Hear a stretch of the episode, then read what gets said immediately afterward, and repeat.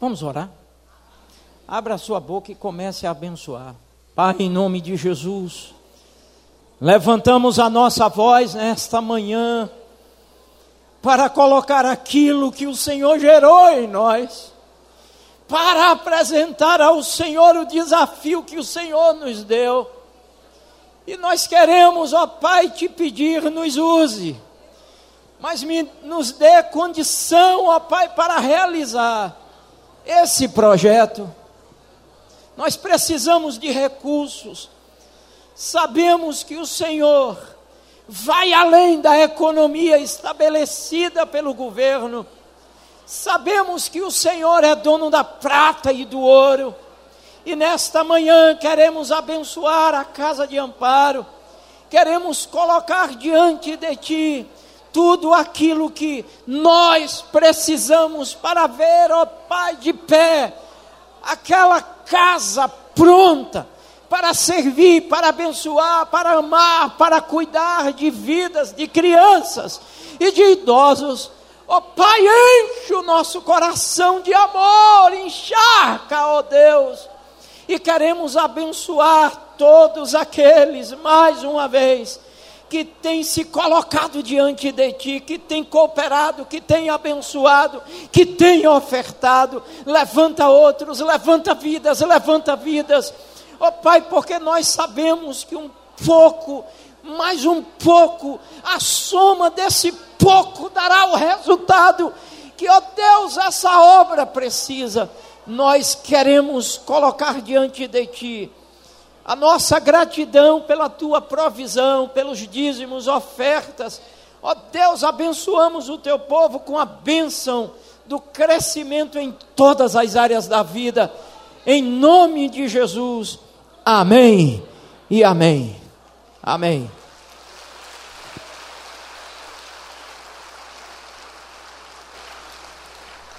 Pode sentar.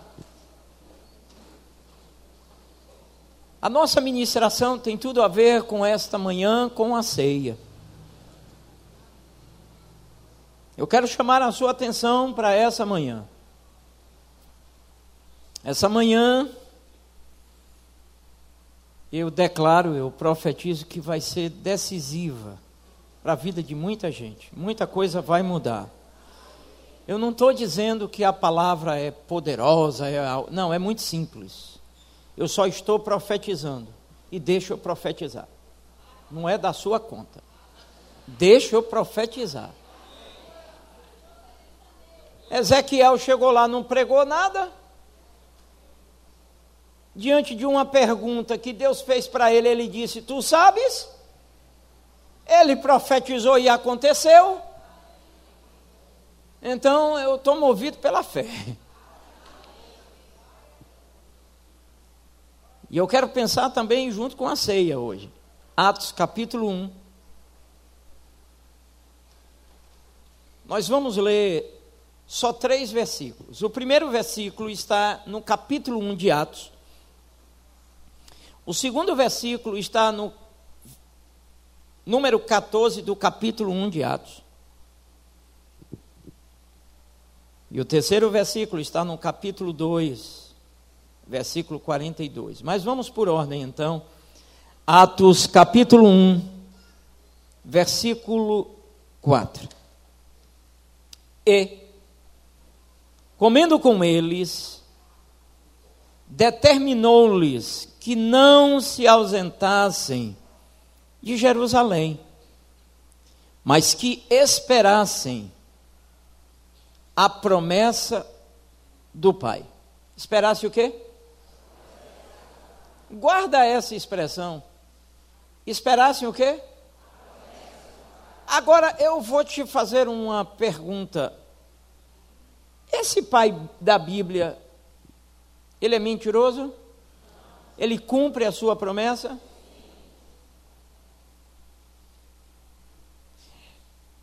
O que está aqui na Bíblia, que foi promessa para os discípulos, ele cumpriu? Então guarda esse negócio aí. Mas que esperassem a promessa do Pai, a qual disse ele: De mim ouvistes. Agora presta atenção.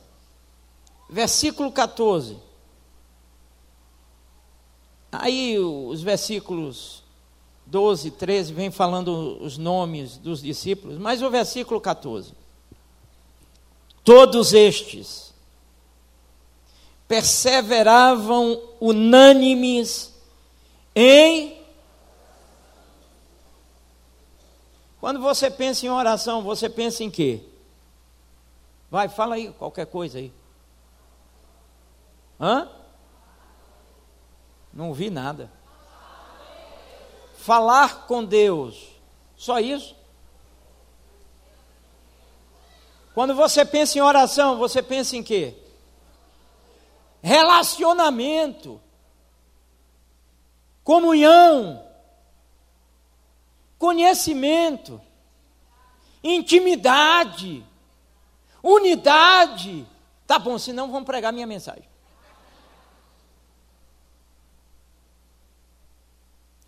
Todos estes perseveravam unânimes em oração. Todos estes quem? Aqueles que estavam esperando a promessa. Com as mulheres, com Maria, mãe de Jesus, e com os irmãos dele. Atos capítulo 2, versículo 40 e 2. Atos capítulo 1, vem uma orientação com uma promessa. Atos capítulo 2, versículos 1, 2, 3 e 4, vem o cumprimento da promessa. Atos capítulo 2, 42, vem a forma de vida de quem tomou posse da promessa e perseveravam na doutrina dos apóstolos e na comunhão, no partir do pão e nas orações. Escutem. O texto lido nesta manhã para a ceia, em 1 Coríntios, capítulo 11, vai dizer para a gente que a gente está nessa terra vivendo debaixo de uma promessa. E essa promessa é para todos. Alguns têm promessas específicas. Você recebeu promessas de Deus que eu não recebi. Mas esta promessa é para todos. A igreja de Jesus não está vivendo de qualquer maneira à toa. A igreja de Jesus está pautada em uma promessa gloriosa. E a promessa é que ele vai voltar. Mas, queridos, eu quero chamar a vossa atenção para a forma, a maneira de esperar o cumprimento da promessa. como os discípulos obedeceram a palavra dada por Cristo para eles na ocasião. Eles não esperaram de qualquer forma, de qualquer jeito, de qualquer maneira. Falava isto para a reunião de líderes de célula, eu acho que no mês passado. Mas não é sobre isso que eu vou pregar, não sobre o que eu preguei lá, mas eu quero dar a introdução para que você entenda.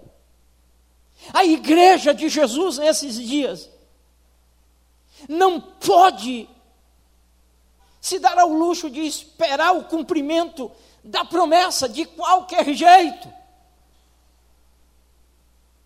Existe uma forma de esperar a promessa. E nesta manhã eu quero compartilhar contigo sobre o comportamento, o, o comportamento que esses irmãos tiveram e como isso nos ajuda. Eles estavam esperando o cumprimento da promessa, eles não sabiam quando a promessa se cumpriria. Jesus não disse para eles que seria 50 dias depois, não, Jesus não disse que seria 100 dias, não. Jesus apenas falou: esperem em Jerusalém, porque do alto vocês vão ser revestidos de poder. E Jesus disse: façam a ceia até que eu volte. E ele vai voltar.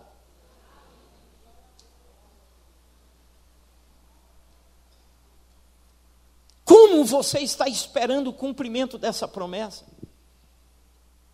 A gente não pode se dar ao luxo de achar que isso é brincadeira. A gente não pode se dar ao luxo de viver de qualquer maneira como se Cristo fosse um engodo, um mentiroso, um enganador, um falsário.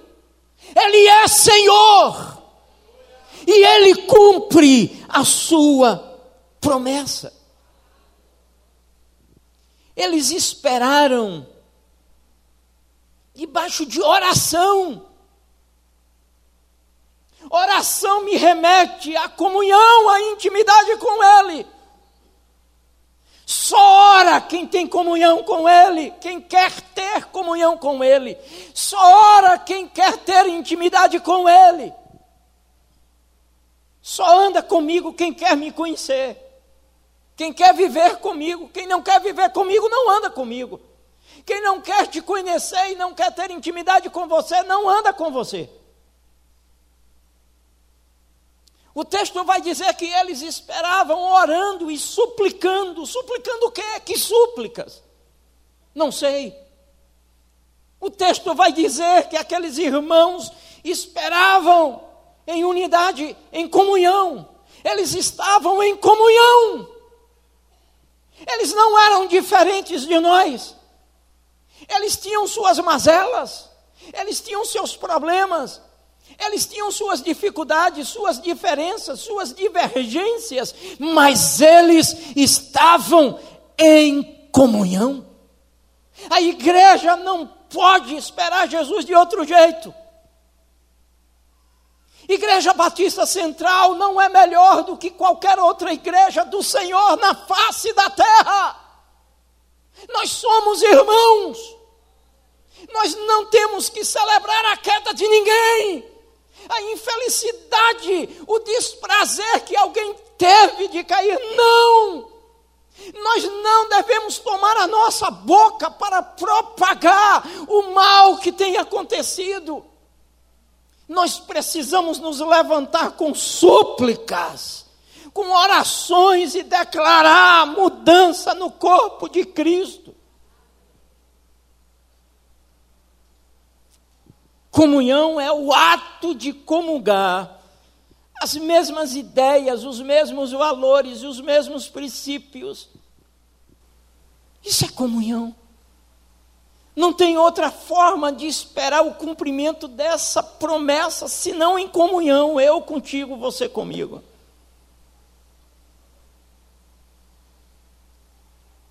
E toda meninice caia por terra.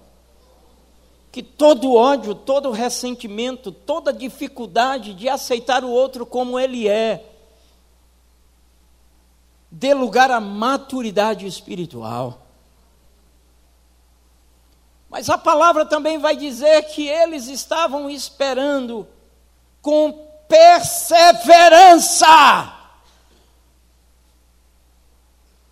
Tem muita gente que não persevera mais, porque perdeu de vista a promessa. Porque está iludido com as bobagens dessa terra que são temporárias. Se muita coisa na terra não é temporária, uma coisa eu lhe garanto: você é. E vou lhe dizer mais: você não precisa morrer para perder o gosto de muita coisa, você só precisa chegar aos 80, porque muita coisa vai perdendo a graça. Aí você olha para trás e diz assim: Meu Deus, eu briguei tanto por tanta besteira, ó, perdi tanto tempo. investi tantos valores, investi em tantas coisas que não valeu a pena, e hoje estou só.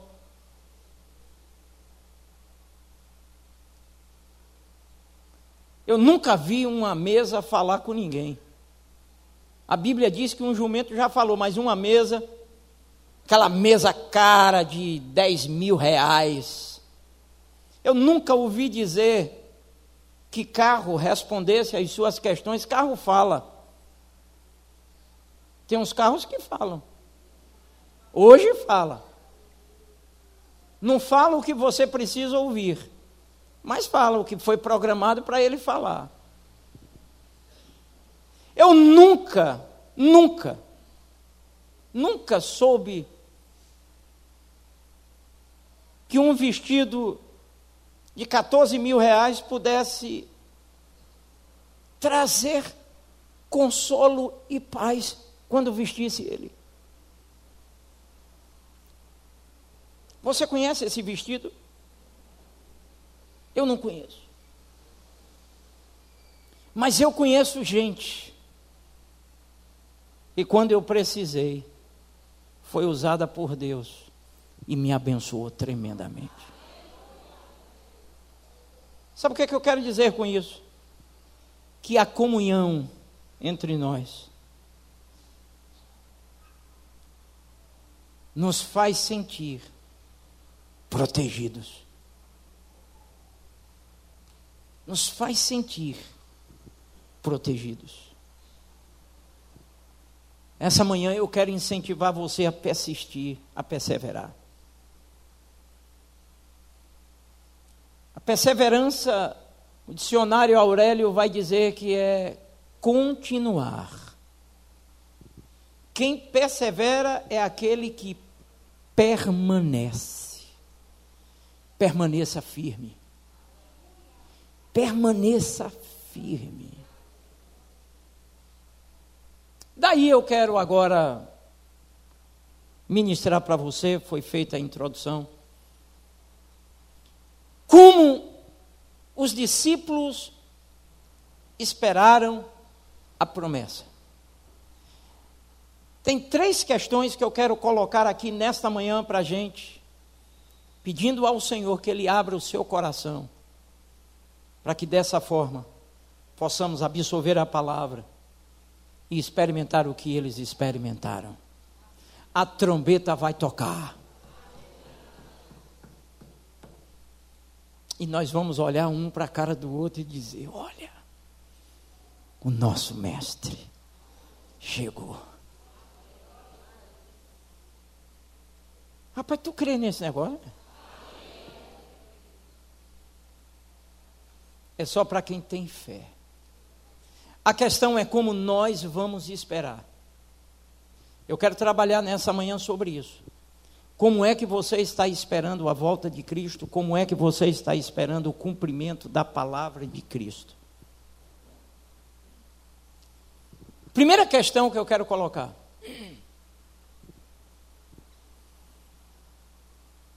A melhor forma de esperar a promessa, o cumprimento dela, é tendo tempo com Deus. Eles esperaram na presença de Deus, com oração, perseverando na doutrina e com súplicas e comunhão. Essa é a primeira questão. Tempo com Deus. Qual a forma mais eficiente de conhecer alguém se não for tendo tempo com essa pessoa?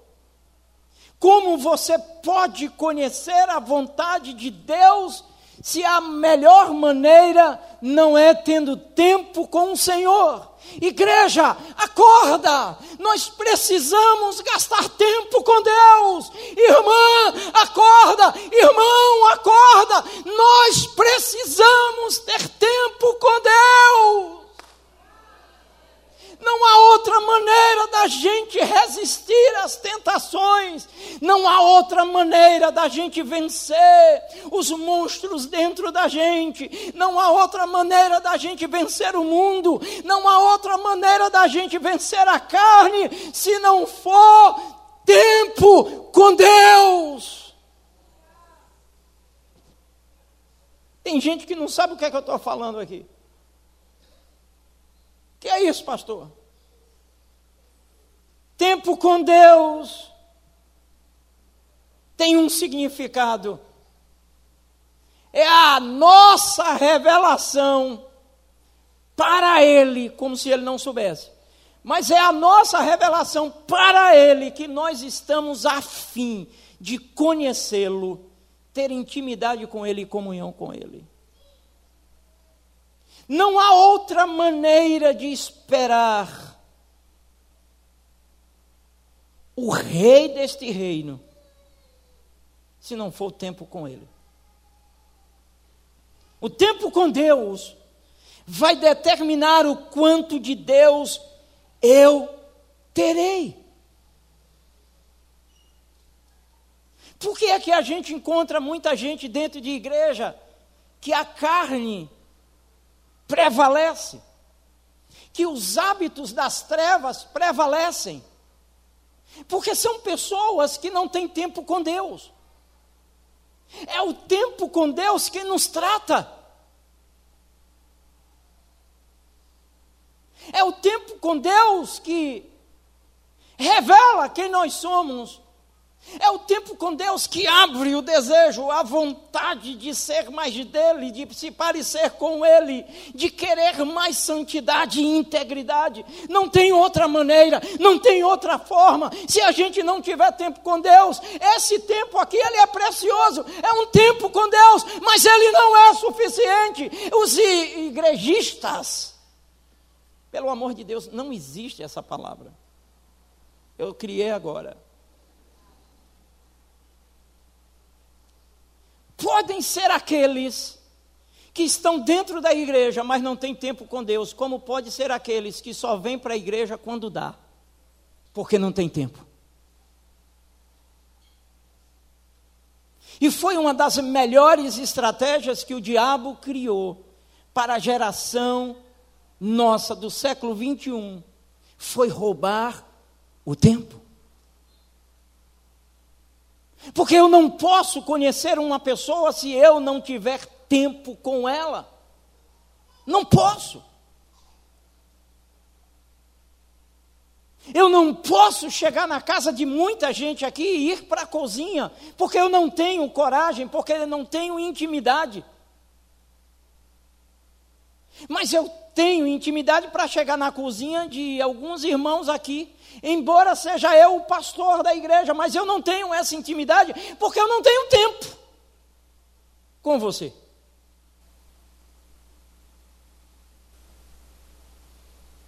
Clama a mim e anunciar-te-ei coisas grandes e ocultas que não sabe. Eu preciso de tempo com Deus.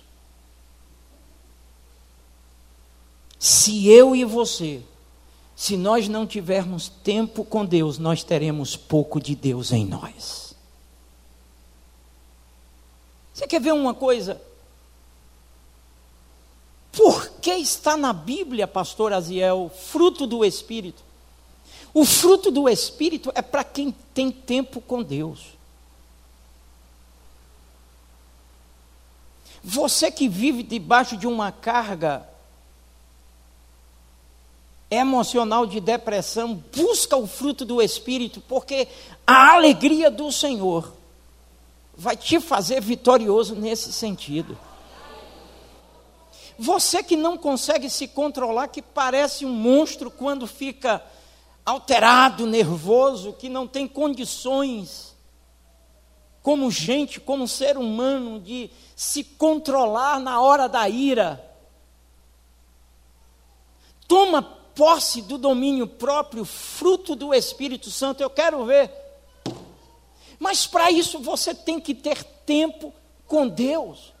Você que é insensível às pessoas, você que é insensível às questões da sua comunidade que você vive chamada igreja, você que não está nem aí, você que vem, que senta, curte a luz que você usa, você curte a palavra que você ouve, você curte o ministério de louvor, a instrumentação, tudo. Você vem, sai, vai embora. Você que não está nem aí, comece a ter tempo com Deus para ver se você não vai ser flechado pela bondade.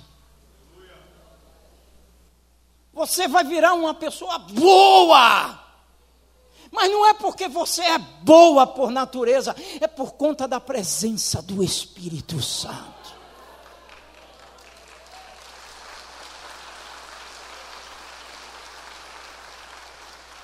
O tempo com Deus vai determinar o quanto de Deus eu terei. Fiquem em Jerusalém, porque do alto vocês vão receber poder. Fiquem na minha presença, porque do alto ainda tem poder. O meu poder não cessou, o meu poder não se acabou. Tenha tempo comigo, diz o Senhor nesta manhã. A gente tem tempo com tudo e com todas as coisas, nos falta tempo para Deus. A igreja não pode se dar ao luxo de viver assim. Você precisa gastar tempo para conhecê-lo, para saber qual é a vontade, a direção que ele tem. Ainda temos alguns problemas Ainda temos algumas dificuldades na comunidade exatamente por isso, porque tem muita gente que não está gastando tempo com o Senhor.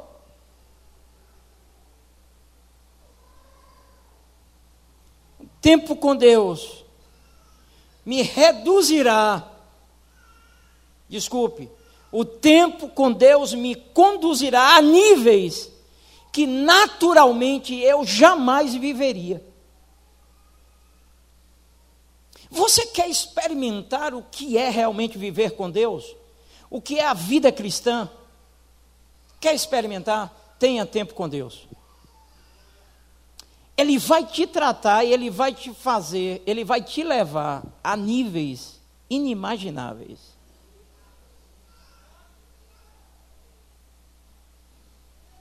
Eu atendi um irmão que está preso.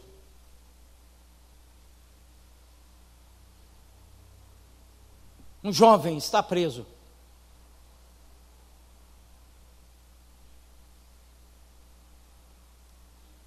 E a mãe me pediu para que eu fosse lá fazer uma avaliação psicológica. Porque o pessoal estava achando que ele estava doido. Já tem quatro anos que ele está preso. Eu comecei a conversar com o moço o nível espiritual daquele moço é invejável.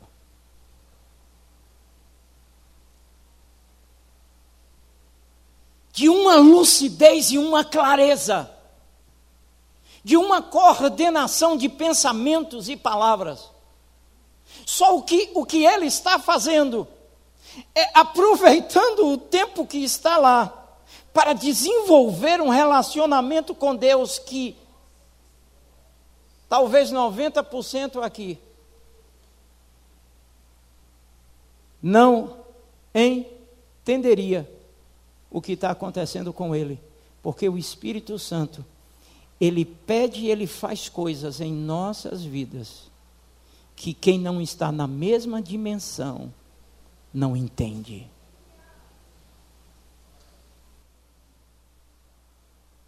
O tempo com Deus vai me conduzir a níveis que, vivendo da forma como qualquer um vive, jamais eu chegaria.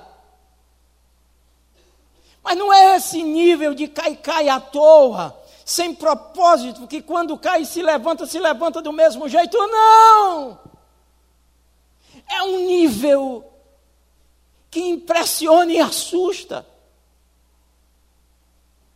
A igreja desta geração precisa acordar. A Igreja Batista Central não pode perder mais tempo. Nós não somos para o natural, nós estamos para o sobrenatural. O tempo com Deus transforma a nossa visão de mundo, de nós mesmos e a visão que nós temos do outro. Porque na medida que eu me aproximo dele, ele vai me enchendo de graça, misericórdia e amor. Tem muita gente retendo porque não tem compaixão. E compaixão a gente não encontra em farmácia nem em supermercado. Compaixão a gente encontra no silêncio do nosso canto com Ele, tendo tempo com Ele, porque Ele é compassivo e Ele libera tudo dele sobre nós.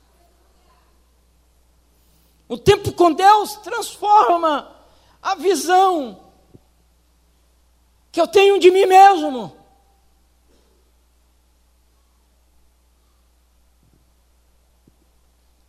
Segundo, o tempo com Deus vai me revelar o tempo de Deus. Eu falei do tempo com não existe coisa mais frustrante na face da terra do que um crente viver fora do tempo de Deus. O tempo com Deus me revela o tempo de Deus. Está me entendendo? É trágico se mover fora do tempo de Deus. Está tudo pronto para você. Ele é um pai que já arrumou tudo. Não saia do tempo dele. E aí eu tenho dois exemplos clássicos. O primeiro é da Sara. Não perseverou. Saiu do tempo de Deus e colocou H na vida dela. Prejuízo até hoje nós colhemos. Nós somos apressados. Sabe por quê? Porque o tempo com Deus é tão pouco que a gente não desenvolve a sensibilidade de audição e de coração. A gente não desenvolve uma fé suficiente para saber que de fato o nosso Deus é um Pai que ama, que protege, que cuida e que quer o melhor para a gente. Estou sendo claro? Sabe por que tem muita gente sofrendo? Porque está fora do tempo de Deus. Se você quiser conhecer o tempo de Deus, você precisa ter tempo com Deus. quando me movo fora do tempo de Deus, eu normalmente vou ter o resultado que o filho pródigo teve, que é o segundo exemplo clássico. Ele era herdeiro, juntamente com seu irmão, de tudo que o seu pai tinha. Mas fora do tempo ele pede a sua herança. Onde ele vai parar? O chiqueiro. Ele se apropria de algo que não era tempo para se apropriar. Mas eu gosto do terceiro exemplo clássico, que é o de Moisés. Para mim, em termos de tempo, é um dos maiores exemplos bíblicos que eu tenho. 40 anos no Egito, no palácio, e mais 40 no deserto. Mas chegou o tempo dele. E Deus o honrou. Quando eu me movo fora do tempo de Deus, eu estou indicando que o controle é meu. E é por isso que muita gente tem se dado mal, porque está no controle, está fora do tempo de Deus. Isso é muito perigoso com líderes, líderes de célula, pastores. Isso é muito perigoso. Eu já sofri esse mal querendo algo que não era para o tempo. Mas eu aprendi, acordei, me despertei e até hoje eu espero. Pelo, pela conclusão daquilo que ele vai fazer. Então, o tempo com Deus vai te revelar o tempo de Deus. Por que é que muita gente tem se casado e tem se dado mal. Porque está fora do tempo de Deus. Está fora do tempo de Deus. Precipitação. Medo de ficar no caritó sozinho, sozinha. Medo de não ter outro alguém que lhe chame de meu amor. E toma uma decisão uma das maiores decisões que o ser humano toma na vida é de se casar. E quem se casa errado já começa a experimentar na terra um inferno. Mas quem se casa certo já começa a experimentar o céu. É isso mesmo, irmão. Vocês não imaginam o que eu ouço de sofrimento por causa de casamento. E as pessoas, elas determinam a felicidade dela pelo casamento. Se o casamento estiver bom, está feliz. Se não tiver, está infeliz. Jesus está fora. Aí a vida se desgraça toda. Aí se desvia e já vai fazer o que não fazia. E agora eu vou aproveitar. Aproveitar o quê? O lixo. O lixo. É um discurso de crente que eu não entendo. Eu vou aproveitar, aproveitar o que? Lixo. Lixo. Fora do tempo de Deus.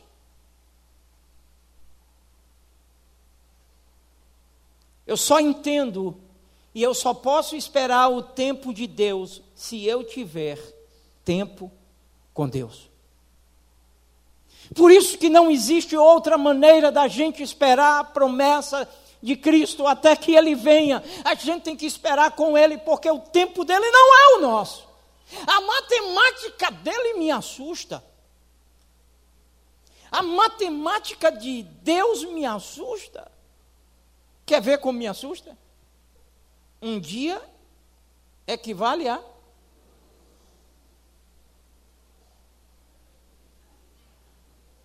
Aí você está dizendo, pastor, ó, já são ó, 15 anos na mesma peleja esperando e nada muda.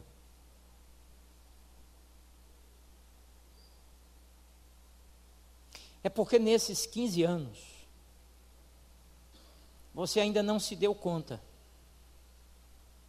de que tudo que ele fez era para primeiro mudar você. A gente sempre quer que o outro mude, que a nossa situação mude, mas a gente nunca quer que a mudança comece na gente e por a gente. Cristo não vai te levar desse jeito. E se você não ceder, você vai ralar. É uma sugestão que eu estou dando, sabe? De 40 anos de evangelho. Ô Dida, eu já tenho 40 anos de evangelho, velho. É barril, viu? Vou fazer agora dia 21, acho que é de julho, junho, 21 de junho. 40 anos de evangelho. Escute, Cristo não veio, por favor, não, não, não conclua antes de eu explicar porque o que eu vou dizer parece heresia, mas não é não. Por favor. Cristo não veio para todo mundo, Cristo veio para mim. Ele veio para mim. Porque eu não sei se todos vão receber, mas eu recebi. E como eu já permiti que o Espírito dele habitasse em mim, ele vai trabalhar a minha vida até eu morrer ou até ele voltar. Se prepare, porque você não vai subir de qualquer jeito. A noiva dele subirá sem mácula, sem mancha e sem rugas. A igreja, tem igreja de Cristo aqui? A noiva de Cristo está aqui?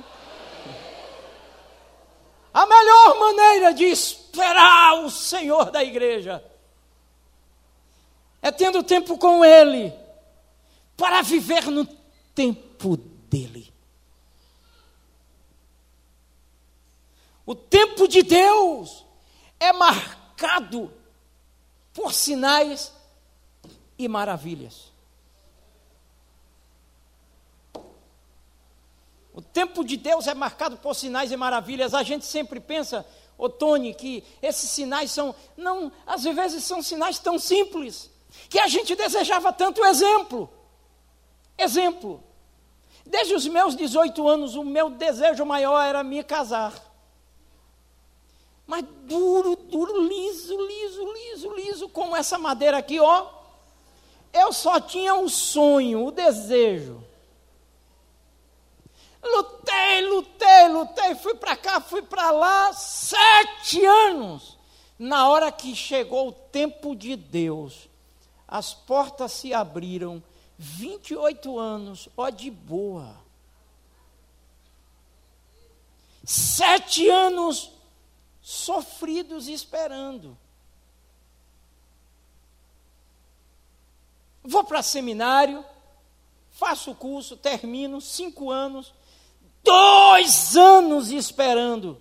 Eu cheguei a ter momentos de desespero, eu me enganei, me enganei não, era o tempo de Deus, Ele estava me preparando para algo que eu nem imaginava, que era ser o teu pastor, pastor dessa igrejona que eu jamais imaginei que poderia ser, e ainda hoje penso que não tenho nenhuma condição de ser. Não diga para ninguém.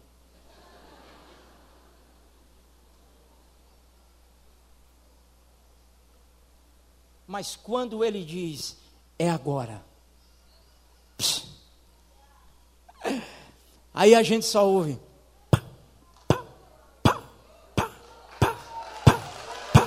As portas se abrindo.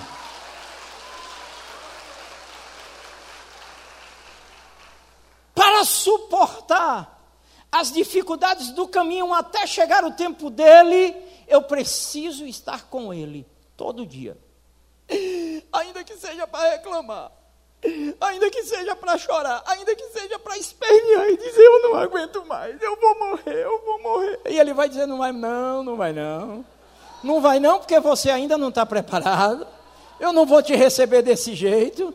Eu ainda tenho muita coisa para trabalhar em você. Não vai não, não vai não, não vai não. O meu tempo já está marcado para você. Agora, primeiro eu tenho que lhe amadurecer, eu tenho que lhe ensinar um bocado de coisa. E quando chega o tempo dele, aí vem sinais e maravilhas. Aos jovens que ainda não se casaram e pretendem, por favor, espere o tempo de Deus. Espera o tempo de Deus, espera o tempo de Deus, espera o tempo de Deus. Você não precisa ferir os seus princípios, aceitando qualquer tipo de emprego porque você quer se casar e você tem que se casar. Você não precisa fazer isso. Deus vai abrir a porta na hora certa. Deus vai abrir a porta na hora certa. Eu estou em um campo só de exemplo. Mas Deus é tão, é tão tão, Ele é tão grandão, Ele é tão grandão, Ele é tão tremendo que quando o moço e a jovem decidem se casar, espera o tempo de Deus, Deus honra. Não existe um ser humano na face da terra que espere por Ele e Ele não honre. Aí do nada, Ah, eu, eu, eu vou me casar. Aí aparece, não, eu vou te dar a geladeira. Aí o pai da noiva, além de dar a filha, aí diz assim: eu vou dar todo o quarto. Eu vou dar a cama, vou dar guarda-roupa. Vou dar tudo completo, com lençol, com tudo. Vou dar a menina e ainda vou dar isso para você. Aí vem um primo e diz: Ó, oh, eu vou dar o fogão. Pronto. Aí chega um tio e diz: Eu vou dar a mesa. Pronto, está armado.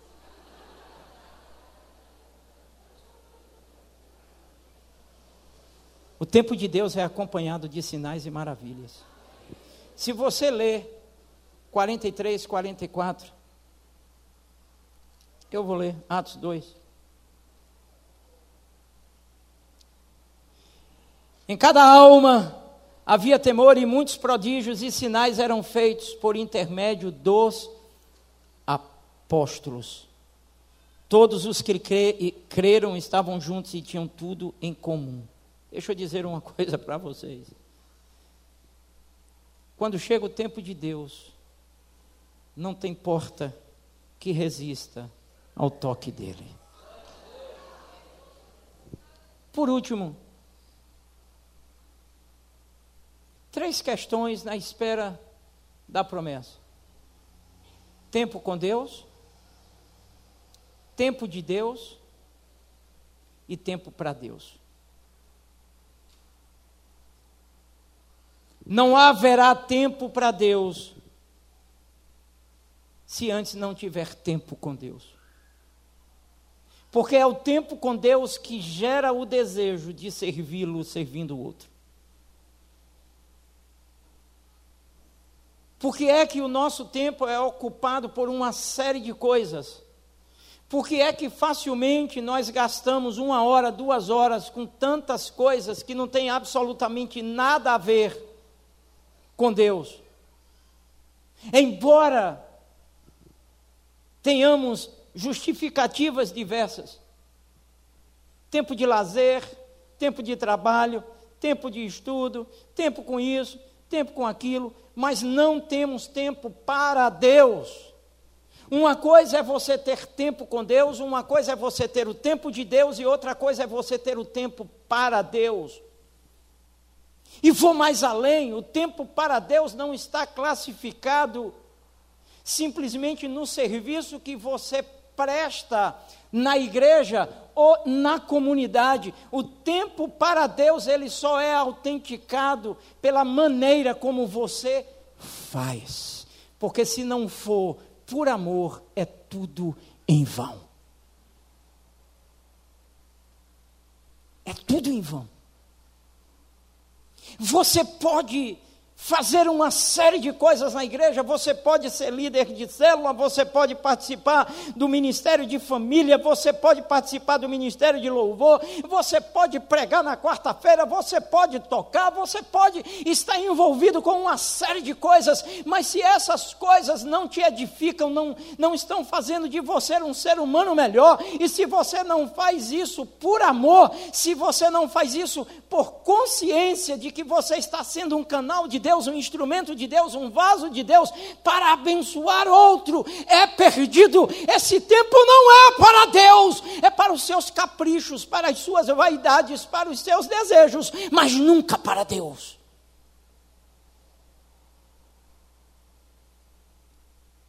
Por que é que nós estamos em um tempo nessa geração de que as pessoas elas abrem igrejas sem ter noção do que seja liderar pessoas? Porque algumas não deram certo lá fora, porque algumas têm o desejo de exercer poder sobre o outro. E aí tem meia dúzia de pessoas, coloca dentro de um salão, ou dentro de uma igreja como essa, não importa o tamanho da igreja, não importa, porque tem líder que quer exercer poder sobre o outro, tanto em uma igreja grande como em uma igreja pequena. Nós não fomos chamados para exercer poder sobre ninguém, nós fomos chamados para abençoar as pessoas com o nosso serviço, por causa do amor que é gerado no tempo com Deus. Eu não estou aqui para exercer poder sobre a vida de ninguém. Eu não estou aqui para mandar na vida de ninguém. Eu estou aqui para te influenciar a partir do amor que Deus tem gerado na minha vida no tempo que eu passo com Ele. Se não for assim, não é de Deus. Ah, tem que ser assim. O reino de Deus não se faz por obrigação. O reino de Deus se constrói por prazer e desejo. Ele veio para nos livrar dos fardos e não para lançar fardos. Não haverá tempo para Deus se antes você não tiver tempo com Deus. Aí eu já estou imaginando alguns aqui, agora danou-se, pastor. Como é que eu vou ter tempo? Eu tenho que ter tempo com Deus e eu tenho, eu tenho que ter tempo agora. Para Deus eu não tenho tempo, é muito tempo. E é por isso que as pessoas se dão mal. Você quer ver uma coisa? Nós, seres humanos, fomos criados para produzir. Por que é que muita gente, quando entra na aposentadoria, também entra em depressão? Nós fomos criados para produzir. Agora, pasmem, a nossa natureza, ela é ruim. Não é? É, muito obrigado. Pegue uma criança e bote perto de outra. Pega o brinquedo da mão dela e dê a outra para você ver. A nossa natureza ela é ruim. O salmista já disse que em pecado ele foi formado. Mas quando o Espírito de Deus entra na gente, a, no, a nossa natureza fica boa. Daí conclui-se que, na medida que eu deixo o Espírito Santo fluir na minha vida, eu estou para servir por amor. E aí esse tempo, ele não é cobrado, não é murmurado, não é reclamado, não é lançado em rosto. Como é que você está esperando Cristo? Você tem dado tempo para Deus? Você tem sido instrumento nas mãos de Deus? O tempo para Deus só terá validade quando é gerado no tempo dele. Eu vou explicar esse negócio aqui. O tempo para Deus só tem validade e aprovação de Deus quando é gerado no tempo de Deus.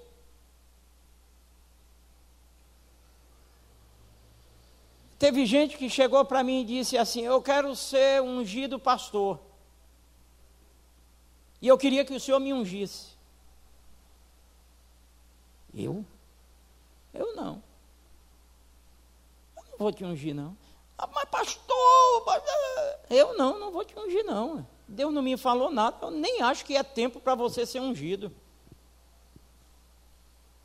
Ficou com raiva de mim buscou unção em outro lugar. Sofre porque está com uma unção que não era para receber naquele tempo.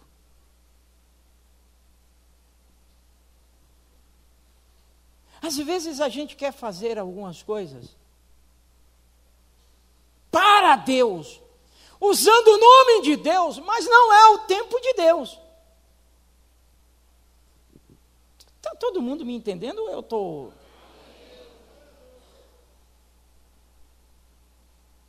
Eu tenho medo de receber sugestões, embora trabalhe com todas elas. Eu sou apaixonado por sugestões, por ideias. Até porque eu não sou dono da igreja. E o Espírito Santo não está só em mim. O Espírito Santo te dá ideias. Aí você vai e passa para mim como líder. Mas eu tenho medo da imaturidade, da infantilidade das pessoas. Porque muitas pessoas acham que quando a ideia vem é a melhor ideia do mundo. E às vezes é uma ideia tremenda, maravilhosa. Mas ela não pode ser aplicada naquele momento, porque ainda não é o tempo. E se aplicar uma boa ideia fora do tempo, você perde muita coisa. Então não adianta fazer as coisas para Deus sem a autenticação do reino. Muitos anos venho orando, muitos anos vem queimando no meu coração o desejo de cuidar principalmente de crianças. Eu já pensei de abrir sozinho uma casa e, e, e, e sustentar crianças. Foi quando Deus disse: amplie, porque eu quero coisa maior. Chegou o tempo. Esse é o tempo, eu não tenho dúvida. Quando foi para construir esse templo, alguém desavisado chegou para mim e disse: não é o tempo, porque a igreja é pequena, vai botar quem dentro do templo? Eu disse: não é o tempo para quem? Não é o seu tempo ou não é o tempo de Deus? Mas eu estava marcado por convicções que chegou o tempo de Deus, e porque nós estávamos no tempo de Deus, as coisas aconteceram. E nós não precisamos de multidão para construir o templo que hoje está de pé. Nós tínhamos uma quantidade pequena de pessoas, talvez 280, aproximadamente 300 pessoas naquela época, para construir um templo nesse nível. Porque a questão não é nossa, a questão é de Deus, e quando a questão é dele, ele garante.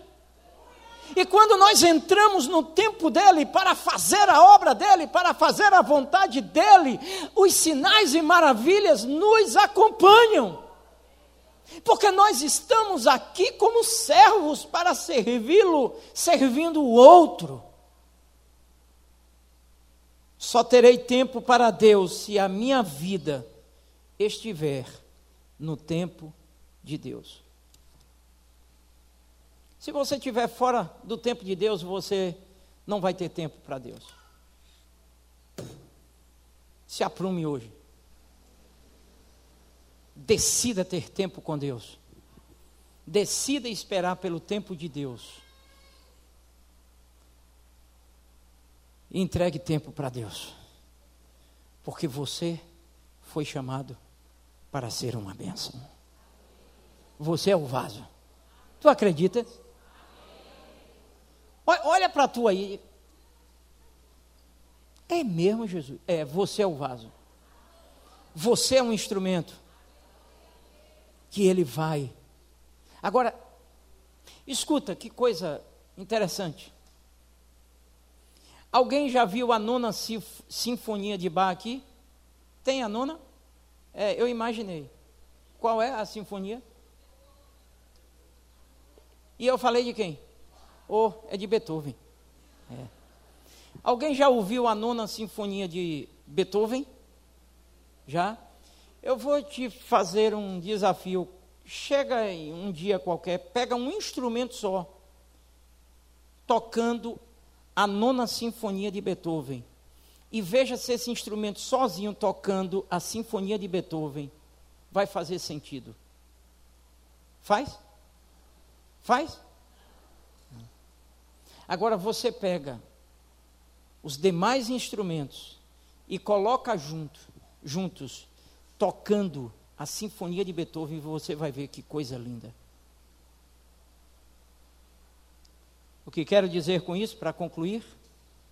Que você é esse instrumento, junto comigo, quando nós tocamos, formamos a sinfonia dos céus. A igreja está aqui para isso.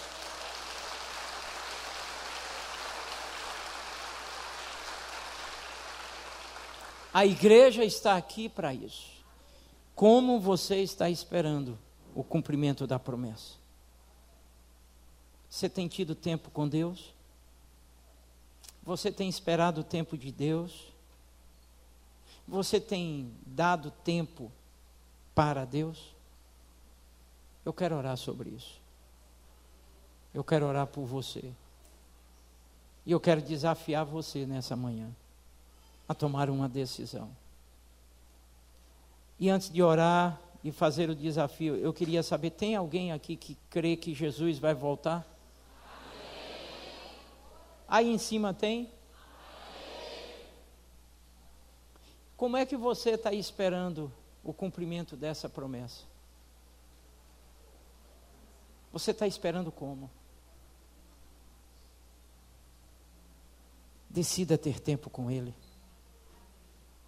Você vai ver que não existe nada mais eficiente do que trabalhar no tempo de Deus. E você vai ver que não existe nada mais gratificante do que trabalhar para Deus. Porque ser instrumento de Deus, ser a boca de Deus nessa terra, é uma das coisas mais gostosas que tem para se viver. Você chegar na hora que alguém está precisando ministrar uma palavra de Deus e a pessoa se derramar e ser revestido de alegria, de um renovo, porque Deus te usou, nada é mais gratificante do que isso. Nada, nada, nada. Você pode ganhar seu dinheiro no seu trabalho, esse dinheiro pode te dar prazeres, mas nenhum prazer pode ser igual ou comparado ao prazer de sermos usados pelo Senhor debaixo do amor. Eu quero convidar você a entrar nessa orquestra para formarmos essa sinfonia celestial na terra. Não espere a promessa de qualquer jeito. Acorde. Acorde. Acorde. Acorde. Você é instrumento nas mãos do Senhor. Você pode ser um instrumento nas mãos do Senhor.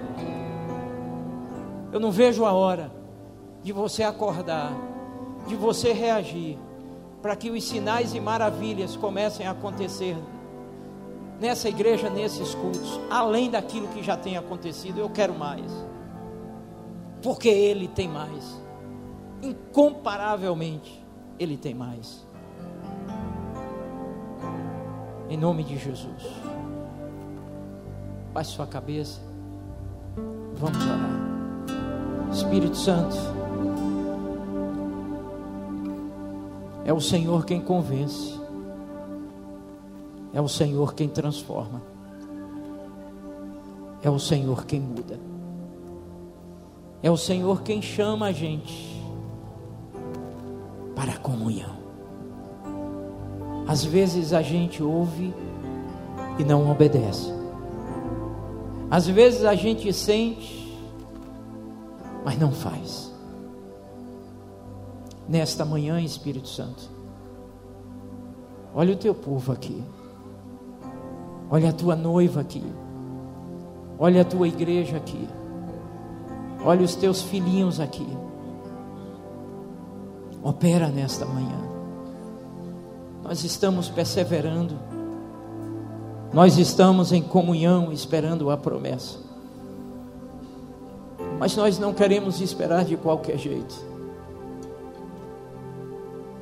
É certo que tem gente aqui que não tem mais tempo contigo, não tem se deleitado na tua presença, não tem tido intimidade contigo, não tem orado, não tem gastado tempo com o Senhor. É certo que tem gente aqui que tem feito do seu tempo outras coisas, tem escolhido outras coisas para fazer, tem gastado tanto tempo com uma coisa só. E deixou de ter tempo contigo. Nós queremos tomar essa decisão hoje sem que seja necessário nos acontecer absolutamente nada de grave para te buscar como socorro, como uma ambulância para a emergência. Nós queremos o tempo com o Senhor por causa do prazer que é gerado no nosso coração e na nossa alma em te buscar. Independente de como esteja a nossa vida, nós queremos ter tempo com o Senhor porque nós precisamos. Se tudo está bem, eu preciso ter tempo contigo para que tudo permaneça bem. E se tudo não está bem, ou algumas coisas não estão bem, eu preciso permanecer na tua presença para vencer aquilo que não está bem. De qualquer maneira, eu quero estar na tua presença. Levanta esse irmão nesta manhã, levanta essa irmã. Pai, tem gente sofrendo resultados de coisas que foram feitas fora do teu tempo mas que nesta manhã quer ajustar as contas contigo e quer voltar para o teu tempo. Em nome de Jesus, convence. Porque tem tanta gente que perdeu tanto tempo porque estava fora do teu tempo. Pai, nesta manhã, tem gente que tem recebido tanto, que tem sido abençoado tanto e que não precisa de tanto para viver e não tem nem conseguido viver o que o Senhor tem dado tanto. Nesta manhã, chama para ser o instrumento em tuas mãos. Nesta manhã, levanta a gente nesse lugar para dar tempo para ti. Não precisa ser o dia todo, não precisa ser uma manhã toda, pelo menos poucas horas diárias ou diária, dando tempo para ti. Como servo, como serva, como filho, como filha, opera nesta manhã. E que sinais e maravilhas aconteçam no nosso meio, inclusive nesta manhã